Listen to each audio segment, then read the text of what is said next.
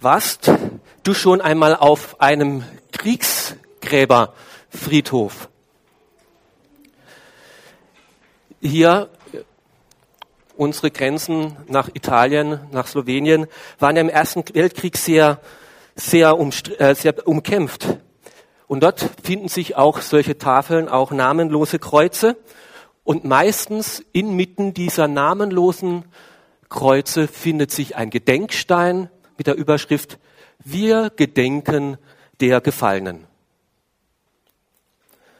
Und da sind Namen eingraviert von den Namen, wo man es weiß. Mich überkommt da immer so ein seltsames Gefühl.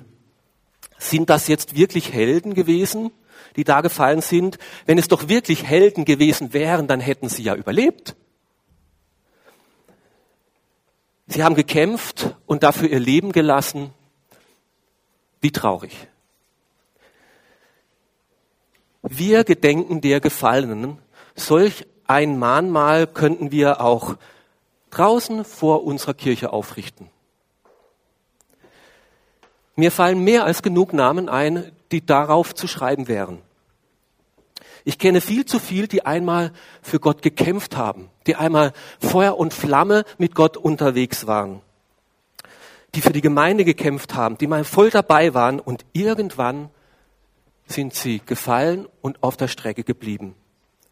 Sie haben einmal gebrannt und sind ausgebrannt.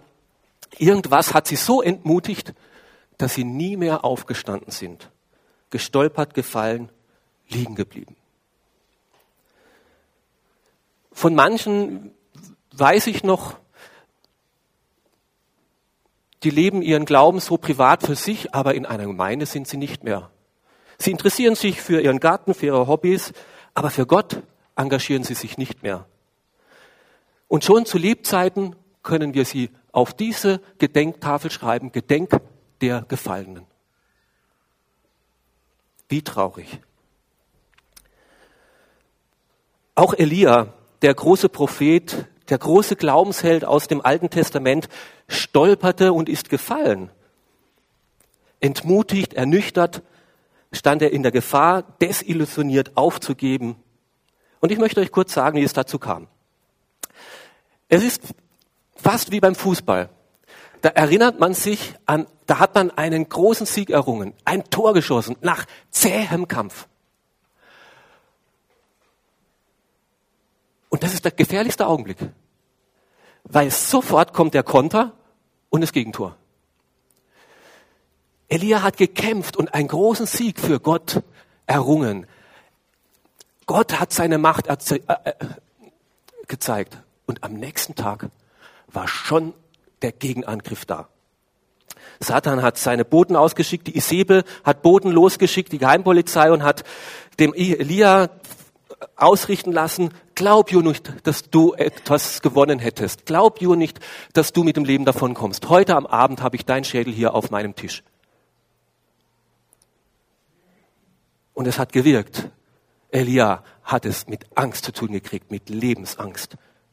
Diese Isabel, mit der war nicht zu scherzen, das wusste er ganz genau, die macht ernst.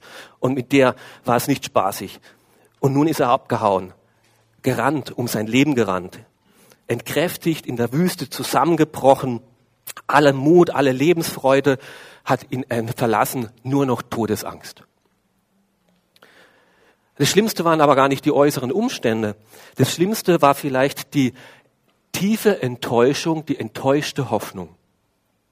Jetzt habe ich dreieinhalb Jahre gekämpft. Was habe ich gebetet, dass Gottes Volk zur Umkehr kommt?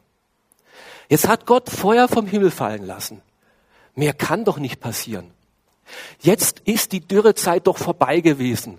Jetzt hat es Gott regnen lassen, durch mein Gebet mitgewirkt.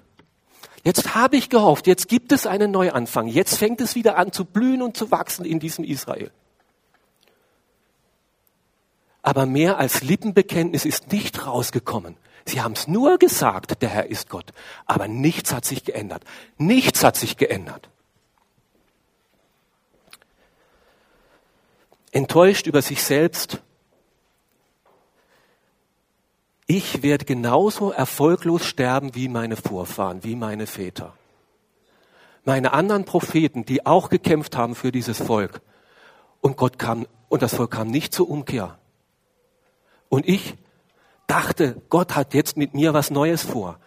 Ich darf miterleben, wie Gottes Volk sich bekehrt und zurückfindet.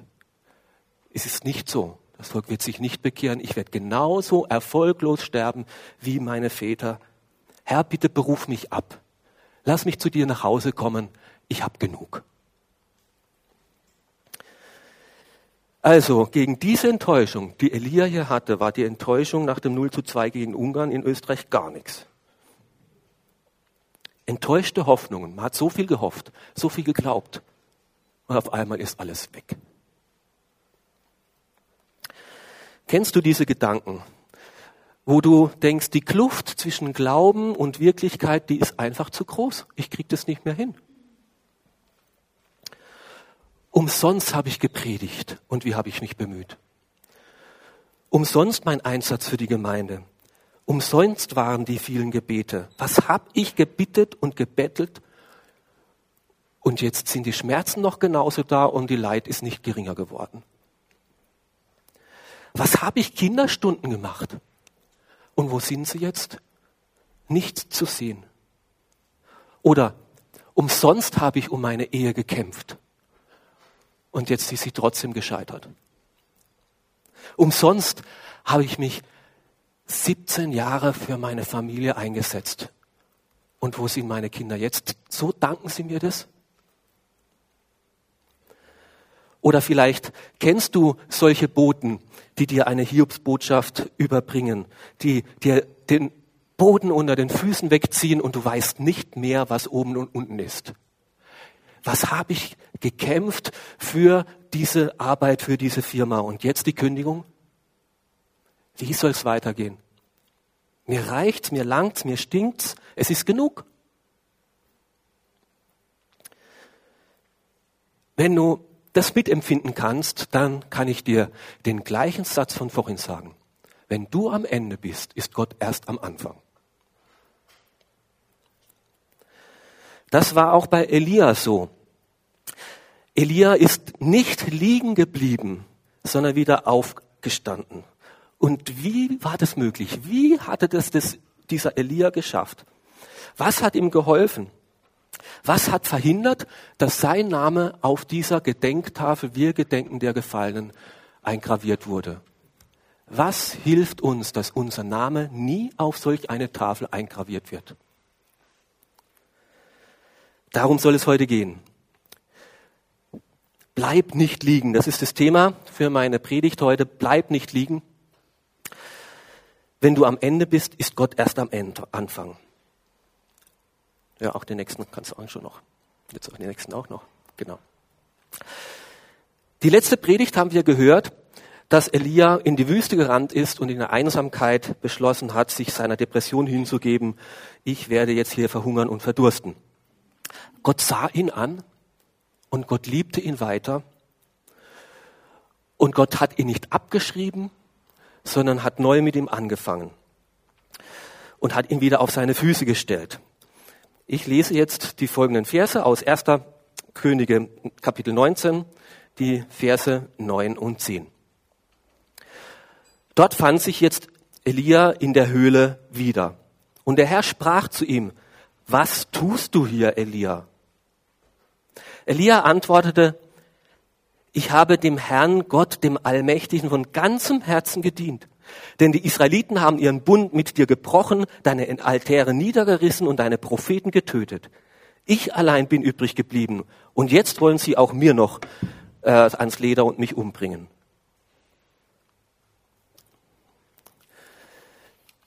Bleib nicht liegen, sondern sage Gott ganz ehrlich, wie es dir geht.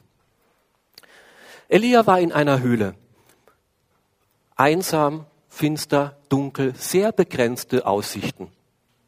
Und Gott spricht, was tust du hier, Elia? Wie bist du denn hierher gekommen? Und er meint es jetzt gar nicht geografisch, auf welcher Strecke oder mit welchem Verkehrsmittel oder sowas, sondern wie kommst du in diese Situation, dass du dich jetzt in einer Höhle verkriechst? Wie kommt es dazu, dass du in dieser Frusthöhle gelandet bist? Und Elias sagt ungeschminkt, ganz offen und ehrlich, wie es um ihn steht. Er lässt seine Enttäuschung und seinen Frust voll raus. Und eigentlich sagt er, du bist schuld, Gott. Ich habe alles gemacht, was du mir gesagt hast. Und ich habe gekämpft. Aber du hast deinen Teil nicht gemacht. Und Gott hört sich das an. Und er hört sich das an und er tadelt nicht.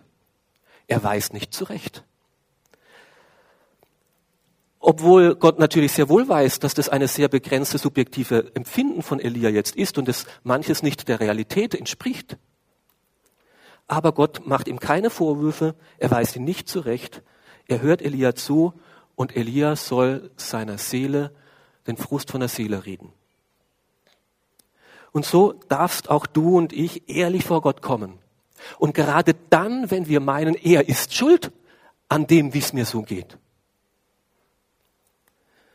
Er ist doch das Problem, warum es sich nicht geändert hat. Warum greift er nicht ein? Warum handelt er nicht? Warum lässt er das zu? Wir dürfen ehrlich, aus tiefstem Herzen unser Herz vor Gott ausbreiten. Oder vielleicht kommt auch Gott in dein Leben hinein und sagt diesen gleichen Satz wie zu Elia. Was tust du eigentlich hier? Warum bist du hier gelandet? Warum bist du denn nicht mehr auf deinem Posten, wo ich dich eigentlich haben möchte? Warum bist du den Schwierigkeiten davongelaufen? Das ist doch gar nicht dein Platz hier, wo du sein sollst. Was machst du hier in schlechter Gesellschaft?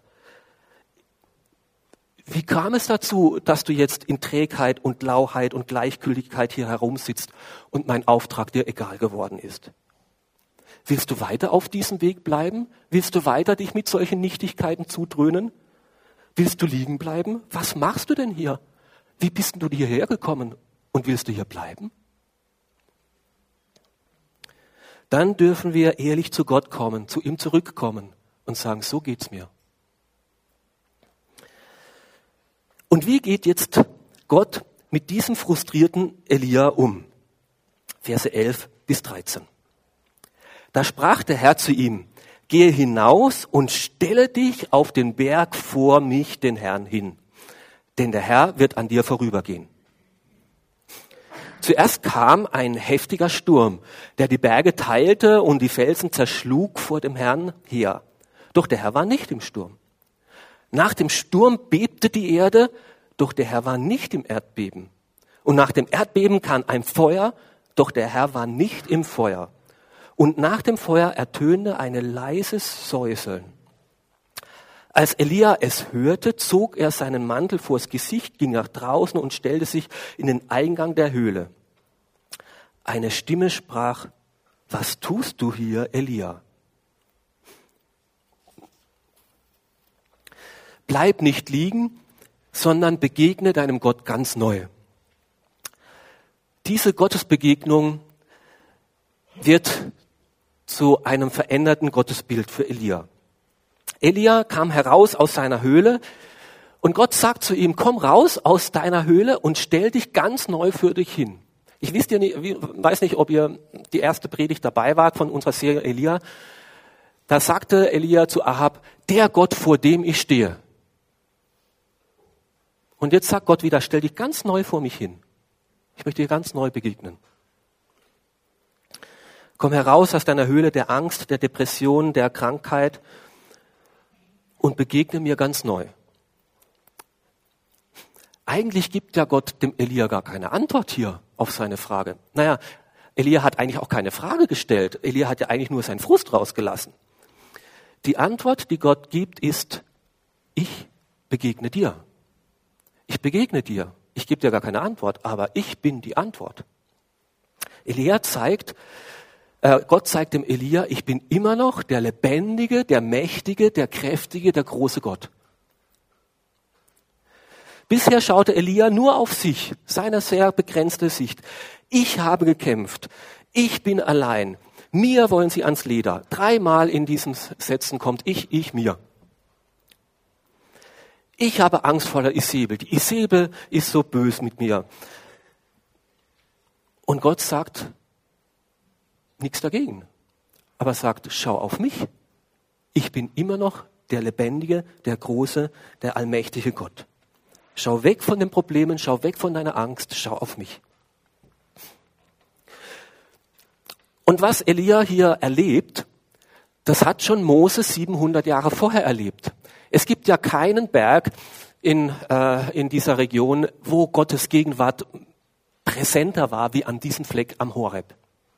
Da hat ja Gott dem Mose, ist Gott dem Mose erschienen, da hat Gott dem Mose die Gebote gegeben. Damals hat der Bund mit seinem Volk dort angefangen. Und Gott erkennt jetzt, indem Gott so handelt wie damals bei Mose, Gott ist immer noch der treue Bundesgott. Er steht weiterhin zu seinem Bund, den er damals geschlossen hat. Mag das Volk seine Treue brechen? Ich breche meine Treue zu diesem Volk nicht und zu dir auch nicht. Und damals war es schon so, dass während Mose auf dem Berg oben war mit Gott 40 Tage, haben dieses Volk sich anderen Kötzen gemacht, ein goldenes Kalb gemacht, haben sich davor niedergekniet. Und ich musste sie bestrafen, aber meine Geschichte mit diesem Volk hat nicht aufgehört. Und so höre ich meine Geschichte mit diesem Volk auch nicht auf. Trotz allem bleibe ich der Bundesgott, der treue Gott. Und schließlich begegnet Elia diesem Gott in der Stille. Ja, Gott kann Feuer vom Himmel fallen lassen. Das hat er ein paar Tage vorher erlebt. Gott hat es gemacht. Und er hat Blitz und Donner machen können und Erschütterung und Erdbeben. Und irgendwie hat wohl der Elia gemeint, ja, so müsste es jetzt weitergehen ja ständig Feuer vom Himmel, Blitz und Donner und Erdbeben. Und jetzt müsste Gott noch mehr in Israel hineindonnern und hineinschlagen, damit jetzt wirklich eine Veränderung ist. Am besten den Blitz voll auf die Isabel drauf. Aber in Wirklichkeit verändert sich durch Donner und Blitz, durch Erschütterung, sonst welcher Art, im Herzen nur sehr wenig.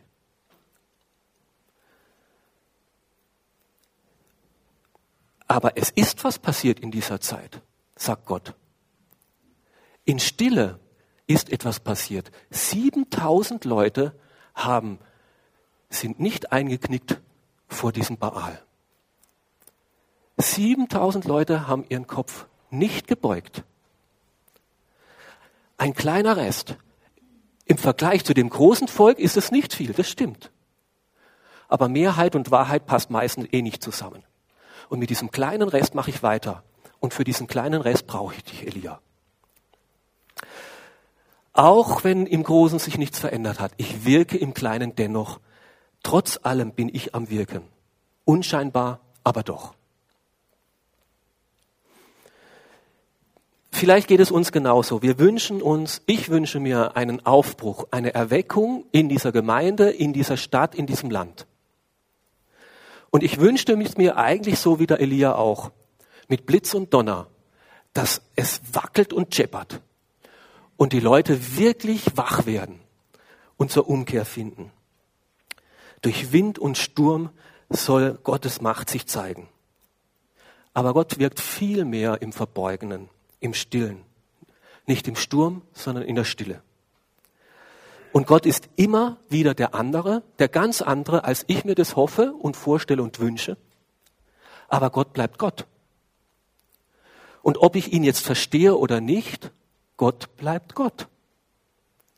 Er bleibt der lebendige, der treue Gott, auch wenn meine Hoffnungen sich nicht erfüllen.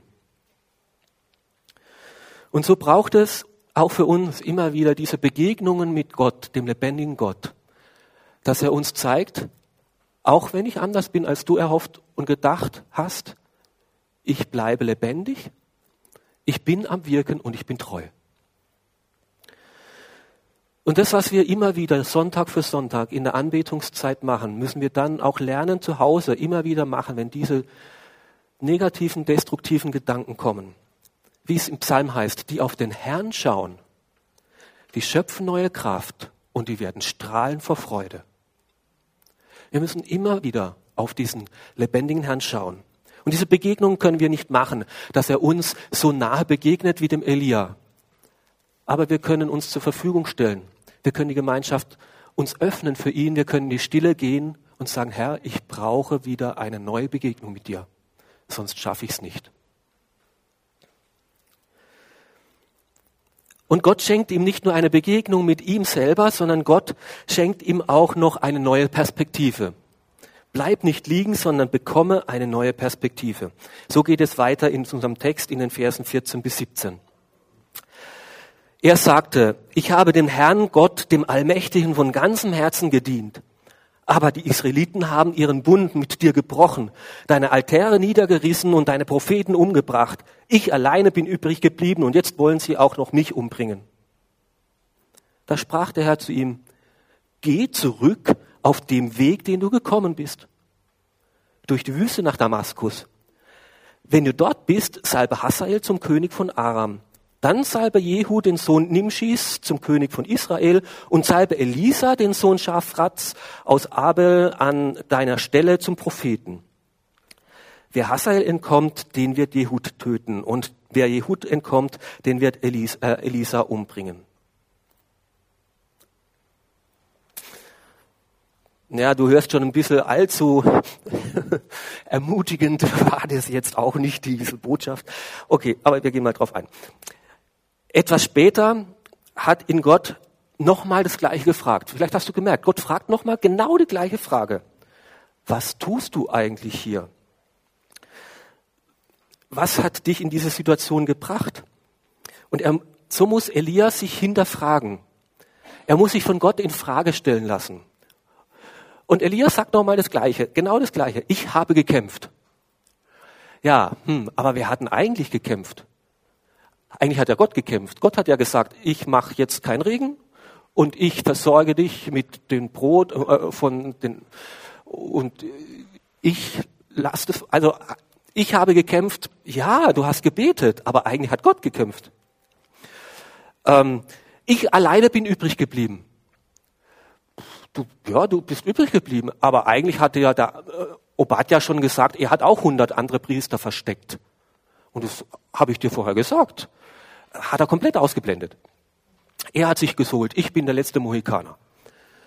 Und dann, mich wollen sie umbringen. Ja, stimmt. Aber ist es was Neues? Die wollen dich schon dreieinhalb Jahre umbringen und bist auf der Flucht. Und ich habe dich jedes Mal versorgt, habe dich immer durchgebracht, war immer an deiner Seite. Und so muss Gott ihm nochmal in Frage stellen, du ist diese Sichtweise, die du hast, wirklich zutreffend? Vielleicht sind es ganz falsche Einstellungen, die du hast. Und der Teufel, der will jetzt, dass du im Selbstmitleid liegen bleibst, dass du dich da suhlst und diese Schallplatte immer und wieder abspielst, dass du immer wieder das Gleiche sagst und deswegen kann ich nicht aufstehen, weil da, da, da, da immer die drei Punkte und deswegen kann es nicht weitergehen. Eins, zwei, drei, vier, immer das Gleiche. Schallplatte, so ist es in der Depression.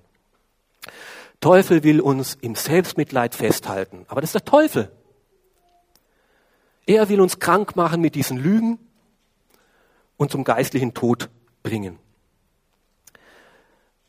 Gott sagt anders. Ziemlich herausfordernd. Gehe zurück auf den Weg, den du gekommen bist. Genau in den gleichen Schlamassel wieder rein.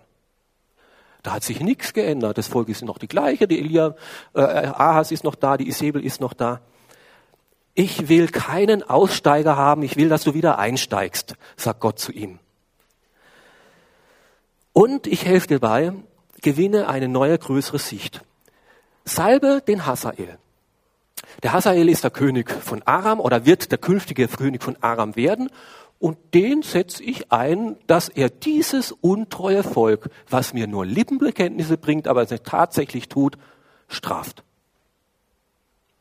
Aber es geht weiter. Dann salbe den Jehu, der, das ist ein Soldat in Zukunft, der wird den Ahas umbringen und seine ganze Familie. Und dann salbe den Elia, äh, Elisa.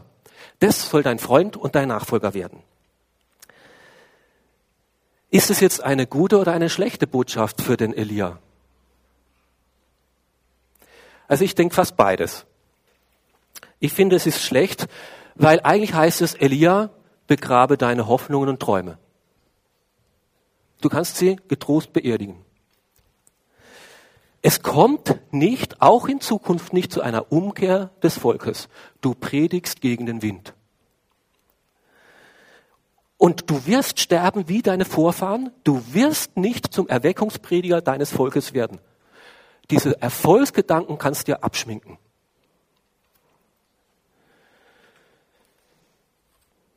Du wirst es nicht besser hinkriegen, begrabe deine Hoffnung. Aber auf der anderen Seite sagt Gott auch, und es geht weiter. Und ich bin noch nicht am Ende mit diesem Volk, mit meiner Geschichte. Ich habe was vor. Ich bleibe der lebendige, der treue Gott und ich will dich weiterhin gebrauchen.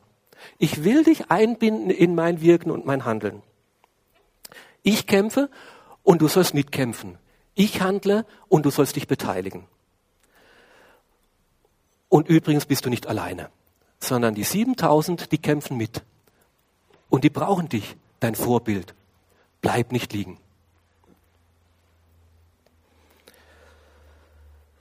Es könnte auch uns passieren, dass wir gekämpft haben mit vollem Einsatz, mit bestem Wissen und Gewissen, aber dass sich doch auch falsche Einstellungen mit reingemischt haben. Wenn Gott mich schon in seinen Dienst beruft, dann muss er mich auch segnen. Ach, muss er das? Muss er nicht. Wem diene ich? Diene ich letztlich dem Erfolg oder diene ich Gott? Unabhängig von dem, was rauskommt. Und Mehrheiten und Wahrheiten haben sich selten gut gepaart. Die Kinder Gottes waren meistens fast immer ein kleiner, erbärmlicher Haufen. Bis heute. Nichts groß zum Vorzeigen, rausputzen, aber der lebendige Gott handelt mit diesem kleinen Volk, mit dieser kleinen Gemeinde, mit diesen zwölf erbärmlichen Jüngern weiter und macht seine Geschichte. Und dann endet unser Abschnitt mit dem Vers 18. Doch 7000 Menschen in Israel wollte ich verschonen. Alle, die sich nie vor Baal niedergeworfen und ihn geküsst haben. Bleib nicht liegen, Elia, sondern kämpfe mit anderen gemeinsam. Elia dachte, ich bin der Einzige, ich allein bin übrig geblieben. Der letzte Mohikaner, mit mir stirbt Gottes Reich aus. Das stimmt aber nicht. Du hast nicht alleine gekämpft, ich war an deiner Seite und es gibt noch viele andere, sagt Gott. Du bist nicht allein. Schau dich um und schau nicht auf das, was nicht passiert ist, dass das ganze Volk nicht zur Umkehr gekommen ist, schau auf das, was passiert ist, dass 7000 jetzt vor Elia, äh, vor diesem Baal keinen Knicks machen, nicht eingeknickt sind vor dem Zeitgeist, sondern treu zu mir stehen. Und bleibe du ihr Vorbild. Sei du für die da. Kämpfe weiter. Und Elia bekommt einen Freund und einen Nachfolger. Du brauchst die Last nicht alleine tragen. Das will ich gar nicht. Du bekommst einen auf deiner Seite, der dich ermutigt und du sollst ihn ermutigen, kämpft zu zweit, kämpft gemeinsam. Und mit dir wird Gottes Wirken und Gottes Handeln nicht aussterben. Auch nach dir geht es weiter. Du hast, bekommst einen Nachfolger. Und so möchte ich diese Predigt, diese Gedanken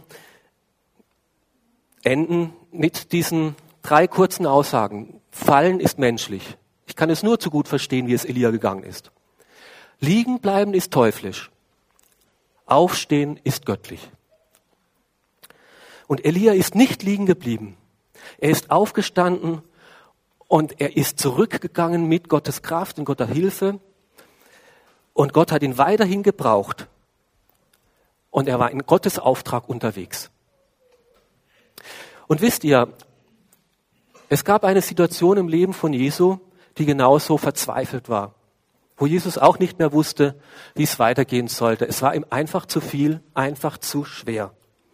Und er musste auch wie Elia um sein Leben fürchten. Die Juden wollten ihm wirklich ans Leder. Und da kommt er wie Elia zu Gott und schüttet sein Herz aus und sagt ihm, wie es ihm geht und weint und kann nicht mehr. Und wisst ihr, wen Gott da dann losschickt, um diesen Jesus zu ermutigen? Diesen Elia.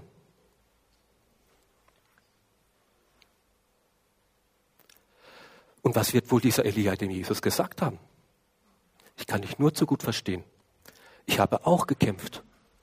Und das Volk hat sich nicht bekehrt.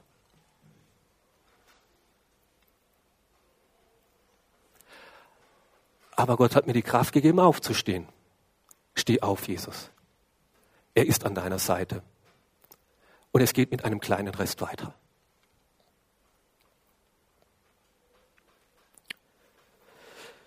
Du bist nicht alleine.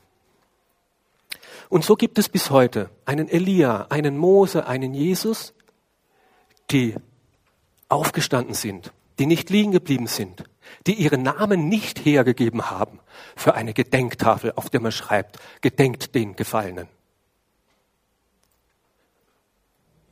Und so möchte Gott auch, dass unsere Namen dort nie enden. Er hat mehr mit uns vor. Er möchte nicht, dass unsere Namen in einem toten Stein eingraviert werden, sondern dass wir mit einem lebendigen Gott unterwegs sind. Also, bleib nicht liegen, stehe auf. Vertraue Gott deinen Frust an, sag ihm ehrlich, wie es dir geht. Realisiere immer wieder, dass Gott zwar anders ist, aber immer noch der lebendige, der treue Gott.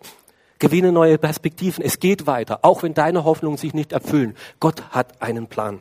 Und kämpfe nicht alleine, such dir einen Freund. Schau nicht auf das, was sich niederzieht, sondern auf die, die mit dir mutig vorangehen. Und Gott helfe uns, dass wir nicht als gefallene Helden, sondern als standhafte Helden enden. Amen.